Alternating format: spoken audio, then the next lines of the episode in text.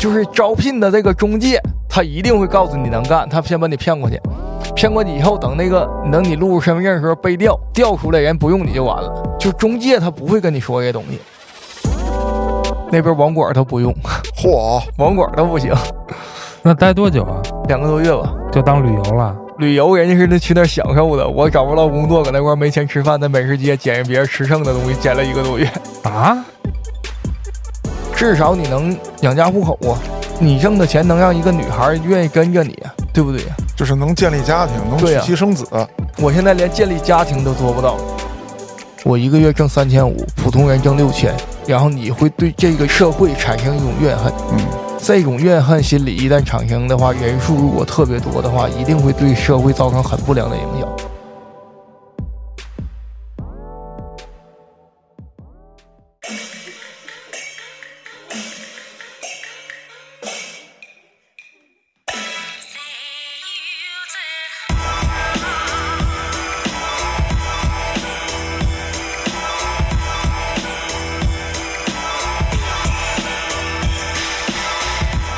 欢迎大家收听《话里有话》，喜欢听哥几个聊天的，可以在微信公众号中搜索“后端组”，里面有小编的联系方式，您可以通过小编加入我们的微信群，欢迎您到群内与我们聊天互动。我是主播嘉哥。小黑黑，大家好，我是杨子。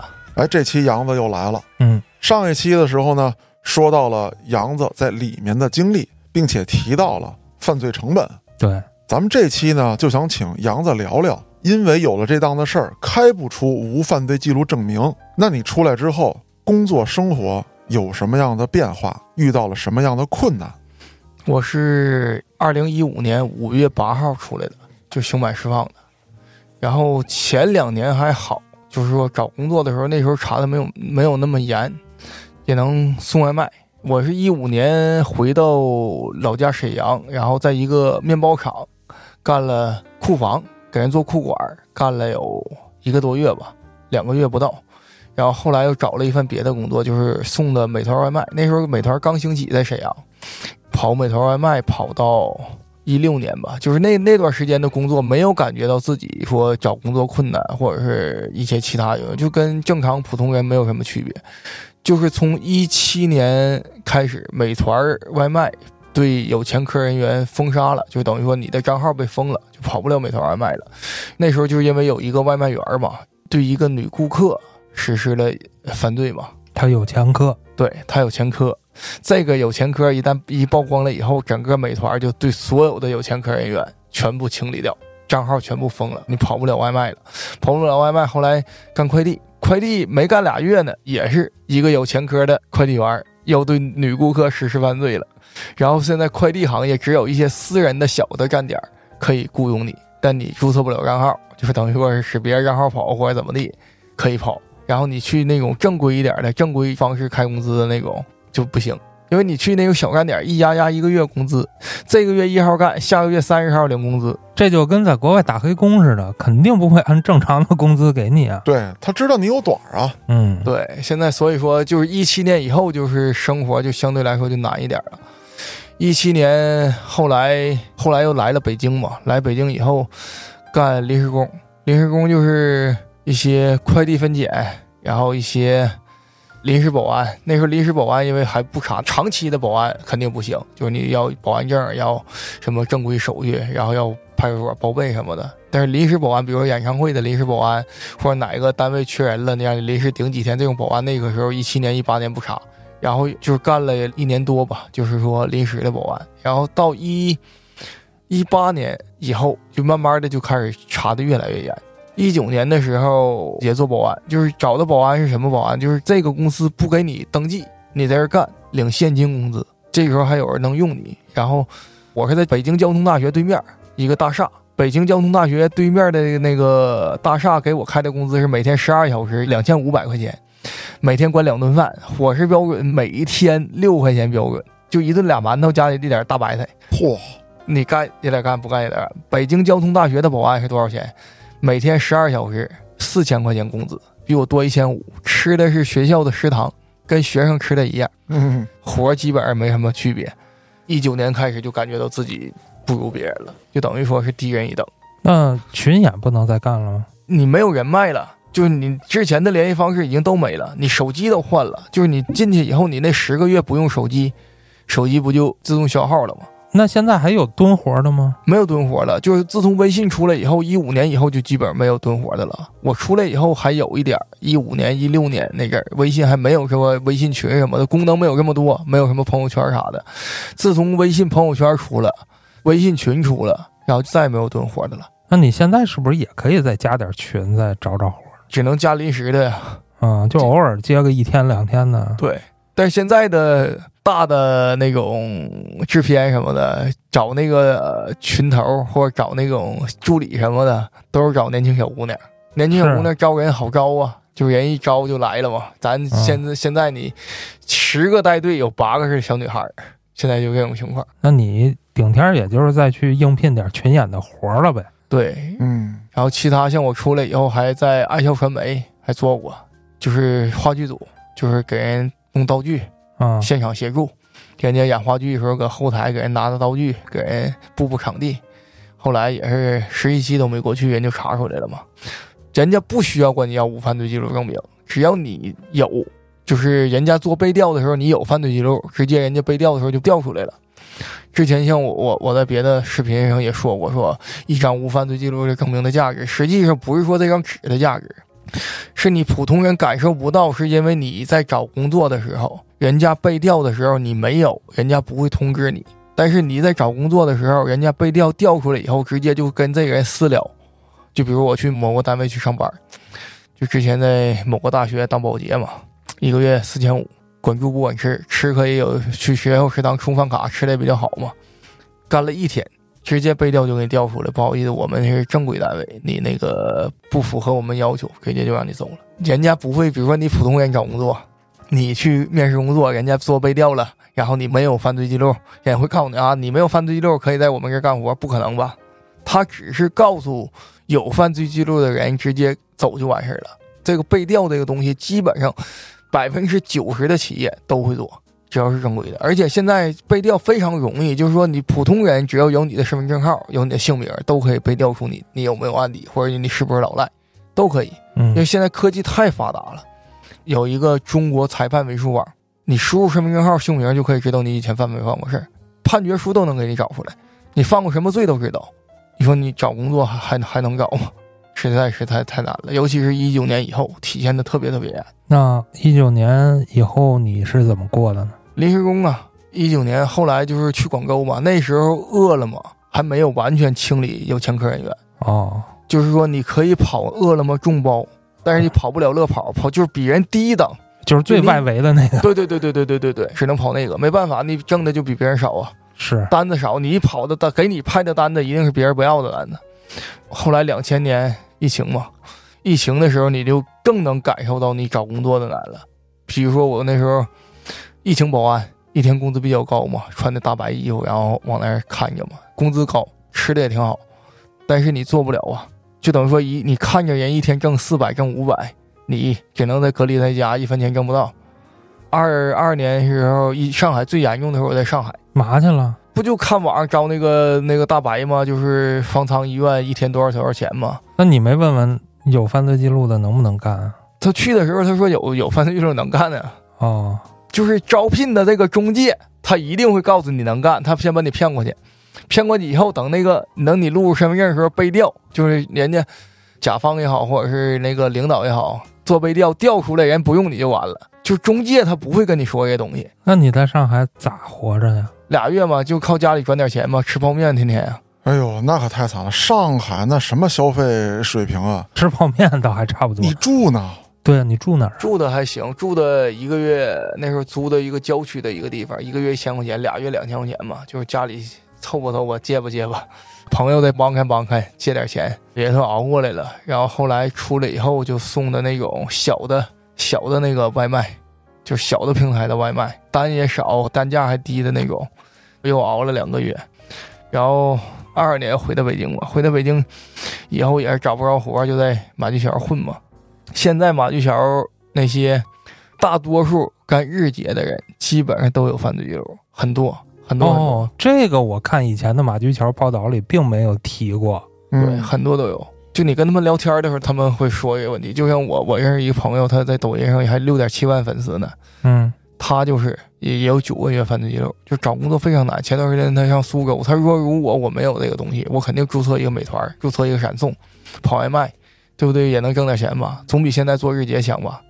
去年的快递分拣日结是二百三一天，那都没没人愿意干，就等于说你实在是活不下去了，那活儿特别累，嗯十二小时不停的在那儿装车卸车，干一天躺三天都起不来那种。这种活儿现在没有其他工作的情况下，我只能去干。那去年工资还高呢。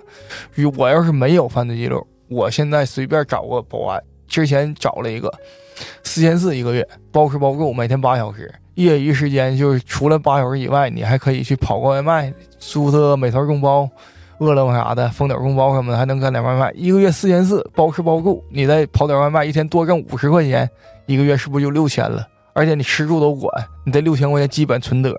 现在我就是因为有这个记录，一是当不了保安，二是送不了外卖，这两个工作都做不了，只能去干日结。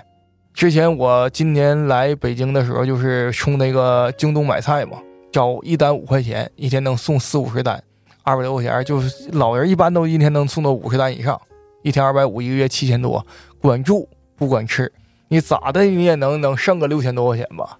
去了以后，之前也是中介，让我告诉我没事儿呢，肯定能注册账号，肯定能过，肯定能注册。我去了来了以后，让我先租动电动车去，租了电动车七百块钱，租完了以后去他那个站点儿去注册账号，他们是达达的系统，叫达达达达快送嘛还是什么嘛？注册没通过，电动车七百块钱白租了，就等于说，人家中介招你的时候，你跟人实话实说，人家告诉你说啊能能用有犯罪记录人员，但实际上都用不了。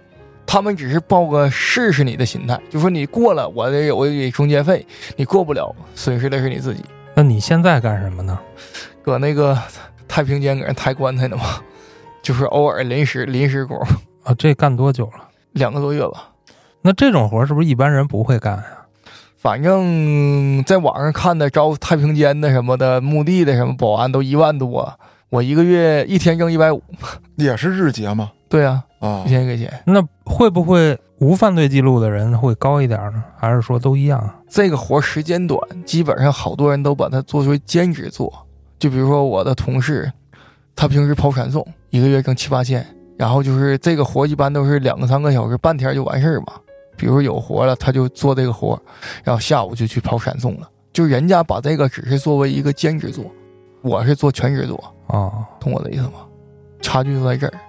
比如说他是上午干这个活挣一百五，下午再去跑个闪送，等于说一天挣多少钱？最少得挣三百吧，我只能挣这一百五，除了一百五没有任何收入。我想问一个不太贴题的问题啊，嗯就是说你在干这个工作的时候，你害怕吗？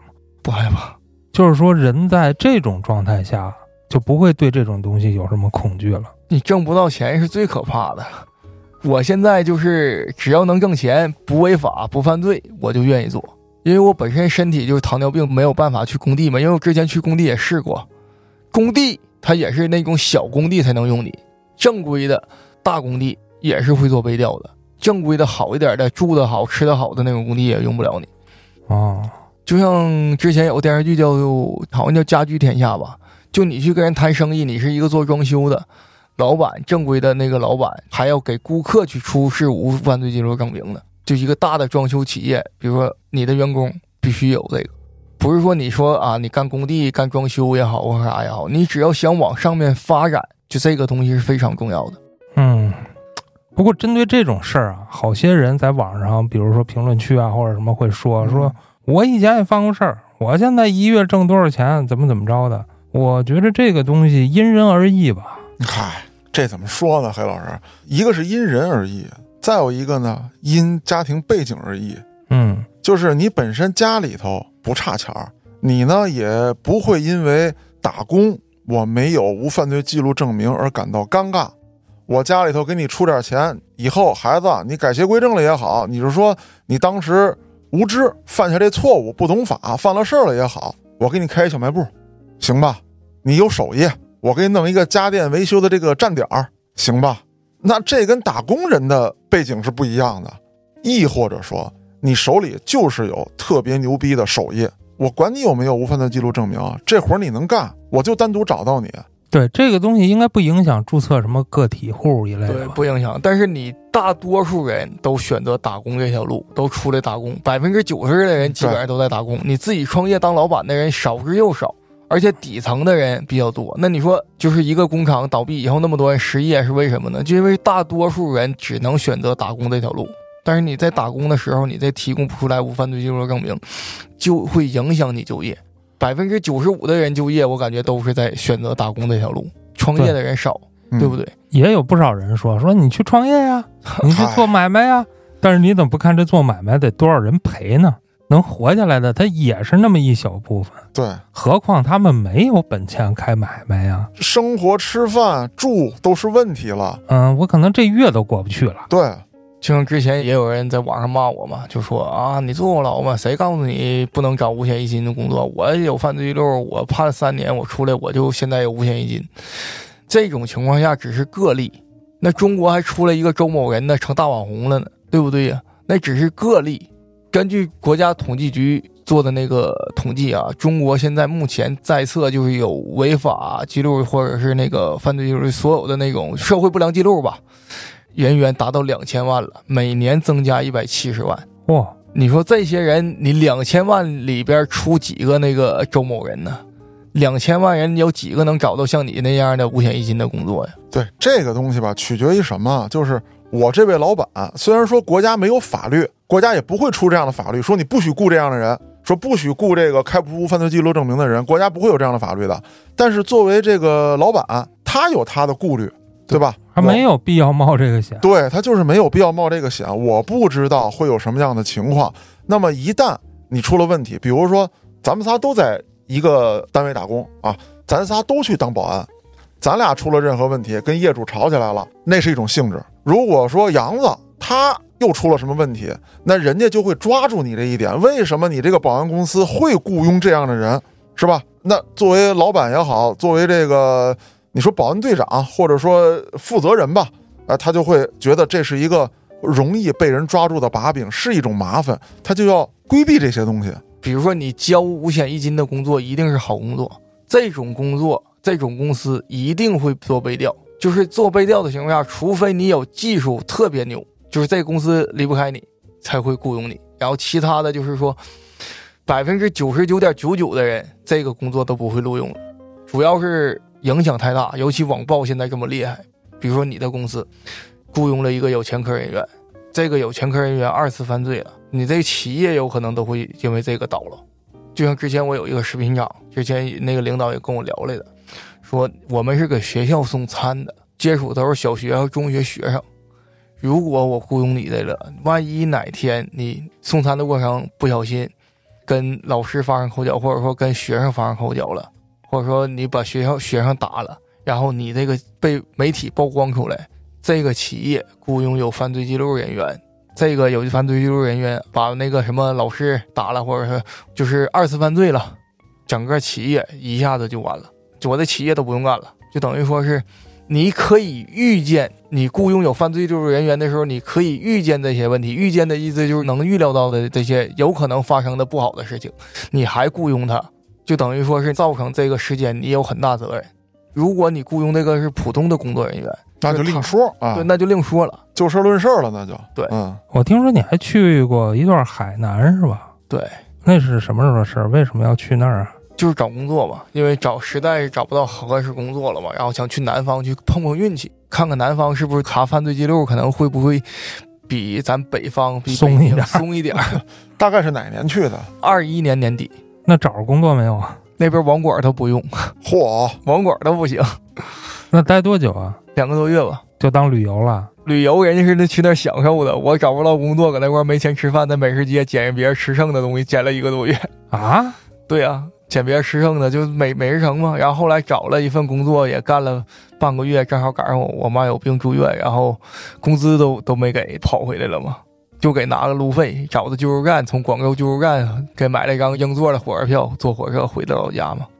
我在海南那边给私人打工，还有一个不好的地方，就是你工资很难要。我那时候是一个月三千块钱，每天十二小时，连打包外卖再送外卖，就给一个店里干？对，一个烧烤店，就等于说是你普通人不会做这种工作，你跑个美团，跑饿了么，一个月挣不了三千块钱吗？三千块钱的工资，十二小时工作，你觉得这个工作有有正常人会做吗？那那边老乡不是挺多的吗？就没有照应了。没有什么照应。那时候也是疫情，然后另外我的老板就是黑龙江的，然后到最后就给了十十四天吧，十三天给了三百块钱。啊，对啊，这都干半个月了，给三百块钱，对啊，就是人家说了，你这忽然之间不干了，我们不能给你结工资。然后是后来那个大老板就是他姐给了我拿了三百块钱，那那二老板就说一分钱不给。你愿意告你就告去吧，你可以劳动仲裁，可以咋都行。完我去劳动仲裁问，劳动仲裁立案到解决问题一个月，你能等这个劳动仲裁时间吗？我不可能在，我就是因为着急回家我才辞职，我才不干的嘛。我没办法等这劳动仲裁呀。对，而且我不跟这儿干了，我下一顿饭都是问题，对啊我怎么耗一个月？就给私人打工，还有一个这这点不好，就是你工资很难要。碰着好的老板还行，碰着不好老板，你基本上就就是白干。跑美团都是日结嘛，美团众包也好，或者是是那个乐跑也好，都是一天一结工资。你找工作给私人打工，万一哪天真有什么，尤其我妈有病，万一你说我妈哪天住院了，我是不是得回去？而且你给私人打工，很多都是压你一个月工资的，二十五号或者二十号给你开上个月工资。你干四十天的时候，忽然之间你有事儿走了，人四十天工资一分钱不给你，你能咋的？你不是劳动仲裁就一定能要得来，不是说劳动监察就一定能帮你把钱要得来。嗯，不过据我所知，你也做过一段生意啊，就是卖袜子。最开始是卖袜子摆摊儿，觉得卖的少嘛，然后想去广州那边去进货嘛，然后也是卖的牛仔裤也不行，然后卖的羽绒服、棉服，东北冷嘛，然后也不行。然后后来卖袜子，卖袜子也不挣钱啊，主要就是我们那边本身就产袜子的，你不好卖呀、就一天挣个五十八十的，好的时候还行，好的时候一天能卖两千块钱，两千块钱，但是我卖的便宜力薄，大概也能挣个二三百块钱，但不是你天天能卖那些，就是一个季节嘛，就是换季的时候你能卖的多点，能挣点钱，然后不换季的时候你没没法弄，你单卖一个袜子根本就不挣钱，然后卖别的东西都被坑了嘛，啊，你怎么卖的呀？被坑了。就是进货的时候进的那个牛仔裤什么的，然后也开过店儿嘛。好多码啥的不明白，就是说等于说你进的货以后缺码断码了那货你都卖不出去，压在手里了。，对，所以说小白不要去尝试去做生意。你看好多开饭店的，你不去创业，你至少没有负债；啊，你创业了，可能挣几十万，你都活都活不起了，对不对？现在有一说法嘛，不怕富二代骄奢淫逸啊，啊就怕你创业。对，所以说，好多人之前网上录完那视频，好多就是劝我啊，自己创业做点买卖什么的。现在你做买卖，你就搁路边摆个炒饭，你都挣不着钱，对不对呀？现在不像说过去了，你摆个摊儿卖点啥都能挣钱，因为现在有电商，什么东西都能在网上买。你能卖啥？除非卖现做的那种东西。你一人有个摊位，别人也有个摊位，人老干的、老摆摊的，肯定做的比你好吃，肯定做的比你强。人家还有老客源，你能竞争过人家吗？反正别地儿不知道啊，北京现在也不让你随便摆。对呀、老家可以摆，那市场啥的也都能摆。北京的市场也有，我之前摆摊卖袜子也也也也有。但是你说这吃的什么是吃的也是吃的也有啊摊位，就是一个市场里边一天六十块钱租金嘛。哦，然后夜市也有，也都就是你只要花钱了去正规市场都能摆。但是你做的东西不好吃，你也顶不住人家，因为人家干好多年了，十几年、二十年了，你去临时年轻小伙头一次做，你学你学做东西，我之前学过，做那个肉饼知道吧？我们老家卖十块钱三个那个鸡蛋肉肉肉蛋饼，那个我知道了，那叫什么东北汉堡，对对对对？对对对，你看着人家火，你学完了以后你自己去卖去，你看你能不能卖得出去？只能就是一天挣几十块钱可以，但是你现在你现在如果说我要一天想挣几十块钱，我在北京现在找一个每天十二小时、月薪三千五的工作，肯定能找到。就等于说也也不能累，因为我身体不太好，就找个轻松点的保洁，不包吃不包住，一个月三千五我也能找到，就是挣的钱也顶多就是够你吃饭住宿，你也剩不下什么钱。就是我的追求就是说，我不愿意承认自己这个低人一等，我想为自己争取一些能挣钱、能像正常人一样生活，这就是我的需求了。因为你现在挣的钱比普通人少，你娶老婆都娶不起。我的认为的正常生活，不是说能吃饭饿不死就是正常生活了，至少你能养家糊口啊，你挣的钱能让一个女孩愿意跟着你啊，对不对呀、就是能建立家庭，能娶妻生子。我现在连建立家庭都做不到，就是我挣的钱不足以去讨老婆。我一没有存款，完我挣的钱还少。你觉得哪个傻子会把自己的女儿嫁给一个这样的人？而且还有一点就是，我是有过有过犯罪记录，人家想做婚前调查，一查就查出来。如果我是一个男的，我不会把女儿嫁给我这样人，因为因为我的外孙生出来以后就低人一等，至少考不了公，当不了兵，对不对？这些都是犯罪成本。但是好多年轻人现在找工作找不到，挣不到钱，这是最主要的问题。你像之前我在抖音上刷的一个小男孩，二十岁，入室盗窃偷十几块钱，一共加一起可能七次吧，偷了二百多块钱。他不会想到说这个他做这个事儿以后的后果是多严重。他可能这个是是案额好像二百五十多块钱，二百五十三好像是没有万啊，二百五十三块啊。但是他七次加一起盗窃了二百五十三块钱，属于多次盗窃。这个他一定会被判刑，就等于说哪怕他判六个月，他也是有案底的。他刑满释放以后，首先活肯定能活，肯定饿不死。就像我之前打散工，他也能活，但他只不过就没有发展了，而且他挣钱会非常难。比如说。我做保安，一个月一天八小时，一个月挣四千五，能做吧？这个工资不高吧？你有了案底以后，你想再挣这四千五非常难。只有两个选择，一个是去私人工地，一天能干二百块钱小工；二就是日结散工，就这两个选择，你没有别的工作可做。然后你说二十四小时出来以后会不会失去希望？感觉这些年了，我都感觉失去希望了。你只是饿不死，没有发展，这是最严重的东西。不过也得看他眼界吧。看他在里边这段时间有没有拓宽自己的眼界。其实我觉得二十岁还好啊，杨的这岁数是最难的。对，三四十岁，他得养活自己，甚至说还要帮助家里。对，他一对儿都不能断。没错，而且他要面对的就是他要去走下一步了。但是我觉得年轻的孩子，比如说二十岁出来，我让父母养我几年，我这几年我好好学习，学个技术。嗯，他不至于说我马上我就得出去挣钱去。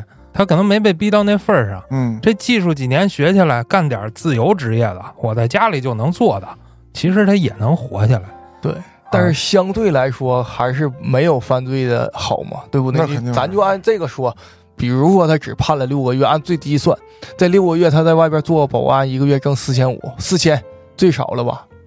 六个月四六两万四，他偷了二百多块钱，而且你在里边舒服还是在外边当保安舒服？肯定在外边当保安吧，想吃啥吃啥，想喝啥喝啥，坐那玩手机就把钱剩了，对不对？哎，不过这个吧，年轻人难免会走点弯路啊。这个东西他就是不懂，没人告诉他这些犯罪成本，他可能想不到，对不对？他可能我明白这个杨子这意思，就是我拢共弄二百多块钱，能怎么着，对吧？你警察叔叔骂我一顿，或者说你给我来个三天五天的，没想到他就。行啊，就行了，就真行。这就是不懂法以及对犯罪成本不了解。其实我觉得杨子想表达的应该是这个意思。对，是。那咱再捋一捋，说这个犯过罪的，除了找工作以外，还有什么别的影响？比如说你想做生意吧，啊，就是出国做生意，知道吗？哦，你想出国做生意就办不下来的签证，商务签证有，商务签证就是不给有犯罪记录的人开，懂我的意思吗？就像你想出国做生意做不了。好多人之前也也在给我出主意，说啊，出国打工出工作签证也签不下来，旅游行，旅游行啊，短期旅游可以，其他的都不行。好多人跟我说那个什么啊，走线去美国，你出去以后，你真是偷渡出去了，人家在外国给你弄死了，你是个黑户啊，懂我的意思吗？就国家是不管你的，这些人就纯属的就是坏，给你出的主意都不现实。你别说，这缅甸这边调查，嗯，一开始啊是有很多被骗过去的。嗯，到后来就有好多这种，对对，就是想挣钱然后过去的。对他有犯罪记录，他在这边不好挣钱，那边也好偷渡嘛，嗯，就过去了。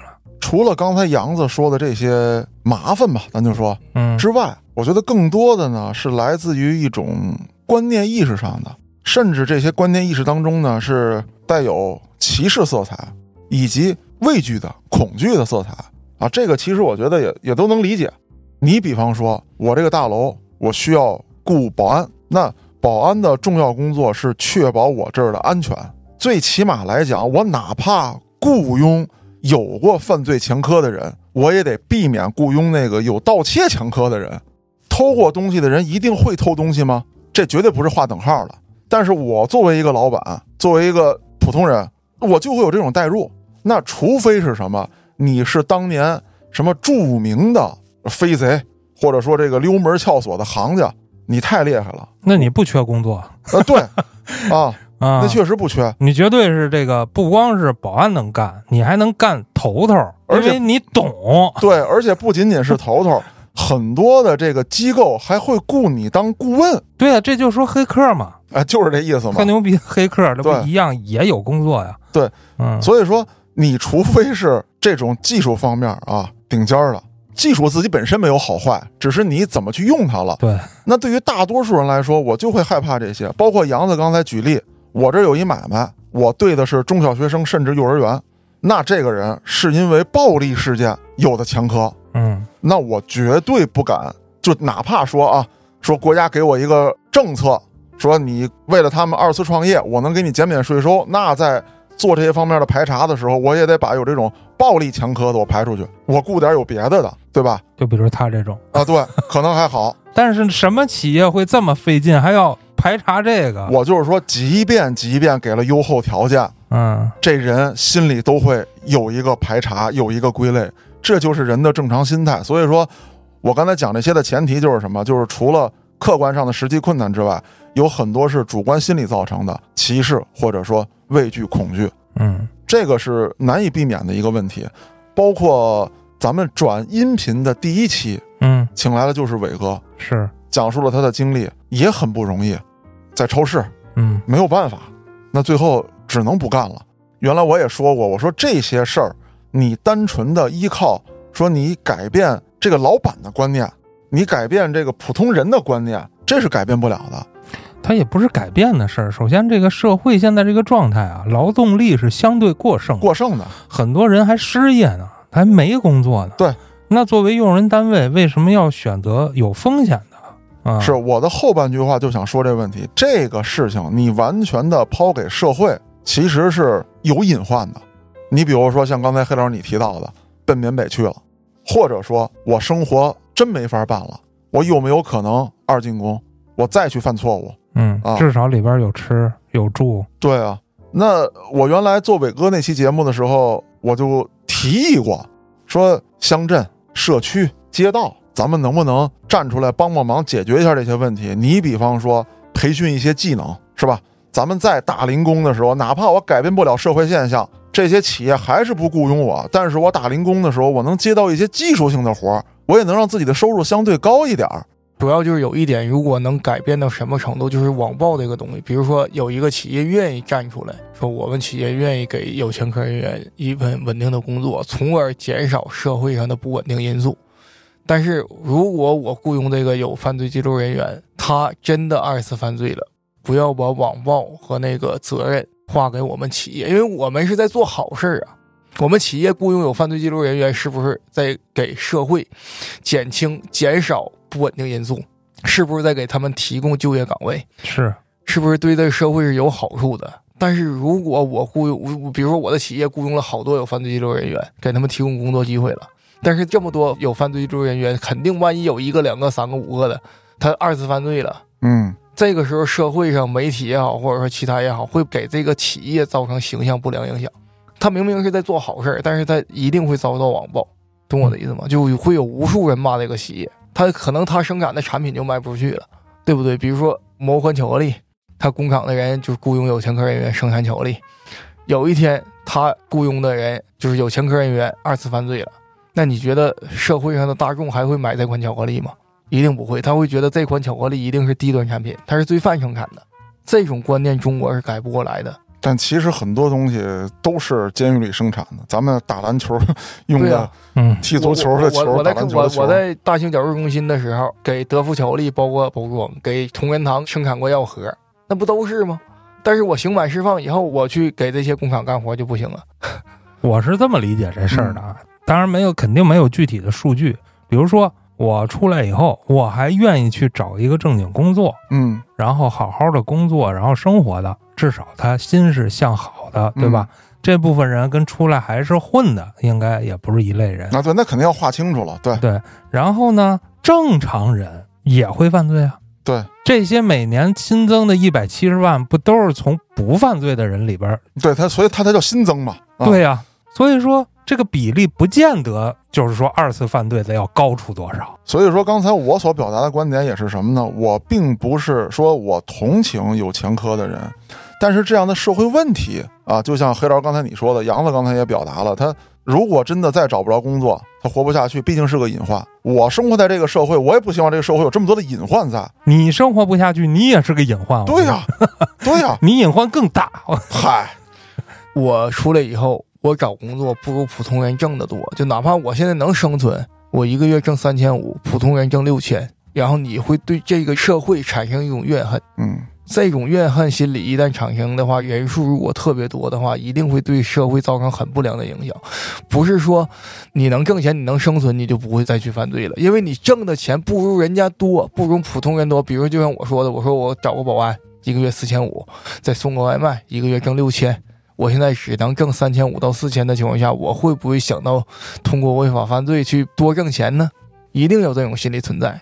就是你不如人家的时候，你有可能会让人高看你一眼也好，或者说想抹平这一部分差距也好，一定有可能会再次产生犯罪心理，就说通过犯罪去去赚钱。其实我有一个观点啊，但是我也不是说想当圣母，我就是说学习这件事儿还能不能在这些人的身上再继续下去？哎，我觉着行。刚才我不就提出来了吗？学点技术，就是说，同样的，现在可能还是这个单位不能雇你，我只能打零工。但是卖技术总比卖体力，咱说是不是能挣得多点儿？在你每天哪怕是工作十二个小时，你还能不能持续再学点什么？一天一个小时，一年三百六十五个小时。虽然这只是个道理啊，我也不知道能不能实现，我只是说跟你交流一下。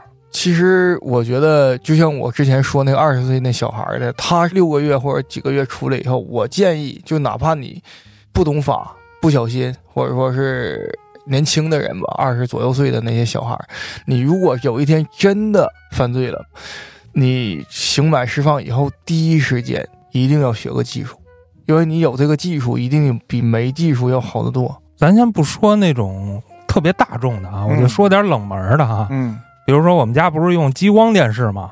这个激光电视就是这种近焦的，放在墙底下可以直接打到墙上的嗯这种东西呢，你返厂是很贵的，就是过保以后，啊，那我就需要到网上去找一些有没有便宜的。你就是帮我把件儿换了，其实它手工费收的不多，能干这个的很少，这些钱他就是能挣，我不管他犯不犯罪，对吧？再有像什么玩模型的，嗯你像一般你弄个高达啥的，不也就是个摆在那儿的嘛？有的人他就会做出一个场景来然后知道啊，啊，把这高达弄里边弄个伤残啊或者什么的，哦哎，这整个一场景也挺贵呢。但是他没有那么多的工作岗位，像您刚才说那个模型也好，或者那什么，他能提供的工作岗位很少。是然后有一部分人做以后就会饱和。对，而且是有一定门槛的。对我的意思就是说，哪怕就是说他出来以后找个小技校，比如说学个挖掘机，学个木工，就是趁你年轻的时候学，不要到我这个年纪身体不好的时候再学。现在可能是工地上活少了，我只是举个例子，就是你能学的技术一定要是大众化的，就是说能更多能用上。对，嗯能更多的人从事这个行业，它不会饱和。外卖行业承担的岗位也不过一千万吧，嗯，就是他所谓的就是这个无犯罪记录证明影响的是你找正规工作，它是整个一个行业一个行业的封杀你。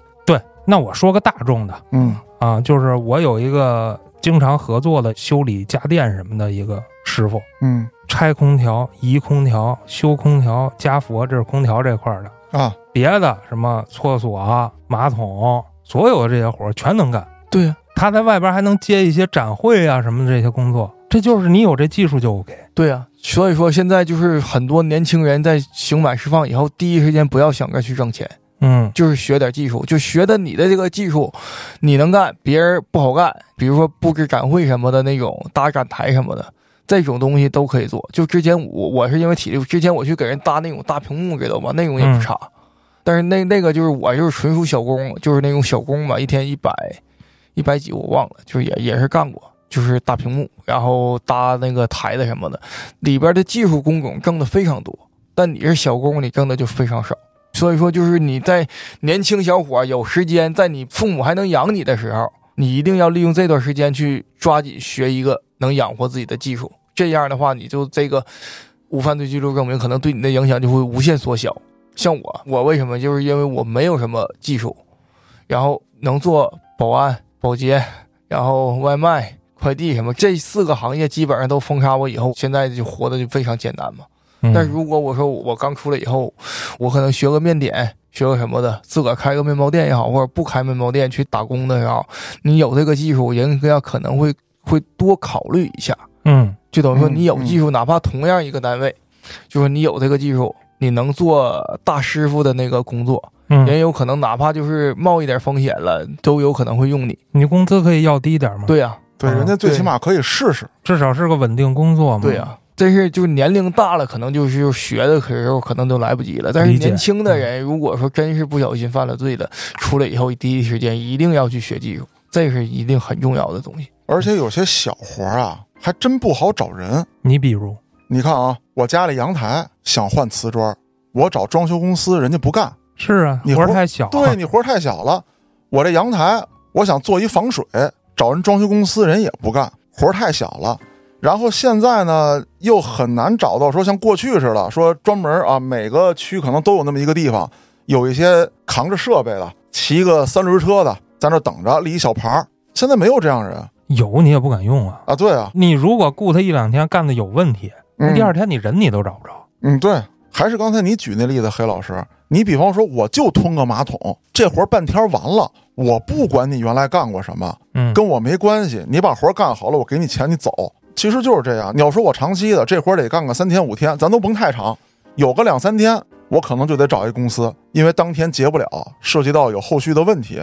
目前这个社会形势，有犯罪记录人员能想活着很容易，就你哪怕打散工、打零工，但是有了犯罪记录以后，你没有发展了，就你的希望很小。哪怕是干装修，就像那个有个电视剧演的似的，你可以去一个特别厉害的公司去给人家做装修，和你自己干那种接的小黑活什么的，肯定是不一样，挣的钱肯定也是不一样的。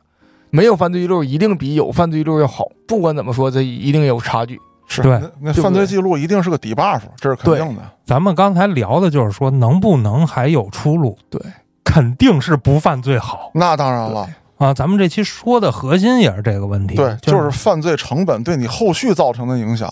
对，你损失的不仅仅是说那个三年两年，不是这些。就举个最简单的例，我原来做群头，现在你去横店做个群演都要开无犯罪记录证明。啊，横店是有工会啊。对呀、所以说你嗯横店群演算是最底层了吧？你有犯罪记录都做不了。刚才杨子讲了他自己的经历，也发表了他自己的观点。咱俩呢也是，呃，算是蒙古大夫瞎支招吧，啊，咱不敢支招，我就是探讨。探讨一下。啊对，但是具体落实上呢，可行不可行，这个东西咱也不好说。但是咱是一份好心，想说能不能给出点主意。拢归来讲，这些主意好使不好使，咱暂且放一边。您听完这期节目，一定得知道一件事儿，就是犯罪成本是非常之高的，对生活影响也是很大的。那一不小心咱犯了错，有了犯罪记录的，我这里说的可是一不小心犯了错的。您罪大恶极那个，我也不想讨论嗯，啊。那这些人能学技术的，学个技术；能卖卖力气，卖卖力气。生活只要不绝望，总有往前走出去的那一步。我是主播嘉哥，咱们下期再见。